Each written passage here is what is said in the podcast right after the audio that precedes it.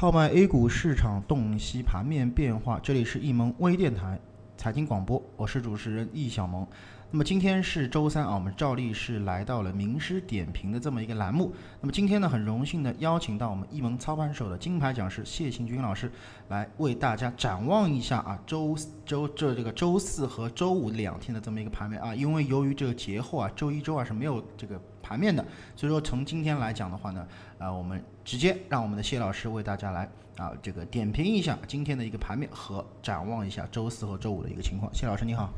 你好。呃，广大的投资者，大家好。今天呢，很多投资者非常高兴的看到了节后的开门红，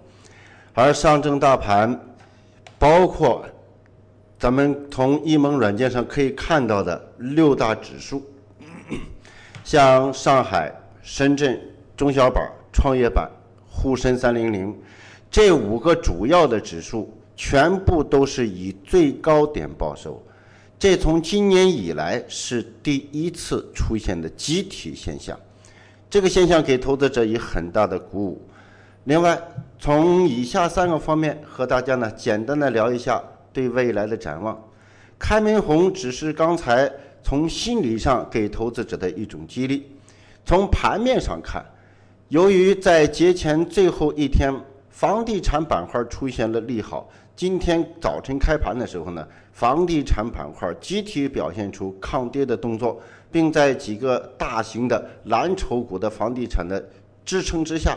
把大盘硬生生在中午午盘之前拉成红色。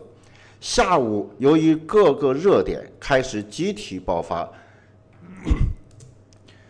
资金不断的造成回流，直接把上证大盘呢拉到了以比较高点的位置收盘。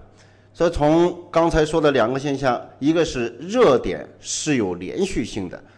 主题的热点是房地产。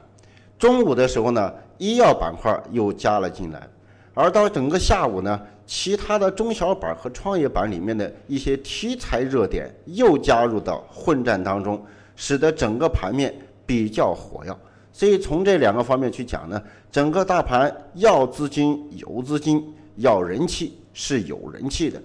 节后的第一天开门红，使我们对明天大盘的走势没有太大的问题。建议投资者呢，明天该买的买，该放的放，弱的摒弃掉，可以选择强势股进行调仓换股的操作。而到了后天，我们视明天的资金流入和流出的情况，建议投资者呢，持续性热点。可以继续关注和持有，而不是持续性热点，特别是昙花一现的那种热点呢，建议打短线操作就可以了。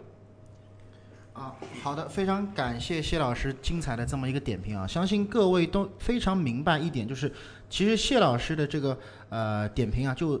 用我一句话来点评的话，就是留强弃弱，对吧？对，嗯。那所以说呢，这个未来的两天其实还是有非常大的一个机会的。那也是非常感谢大家啊，在这里参与我们的这个节目。如果大家有需要或者要和咱们的谢老师进行互动的话，今天下午的五点到六点，我们的这个谢老师啊会入驻到我们的微社区当中，和大家做一个互动交流。那么请大家持续关注，感谢大家今天收听今天的节目啊，我们下次节目再见。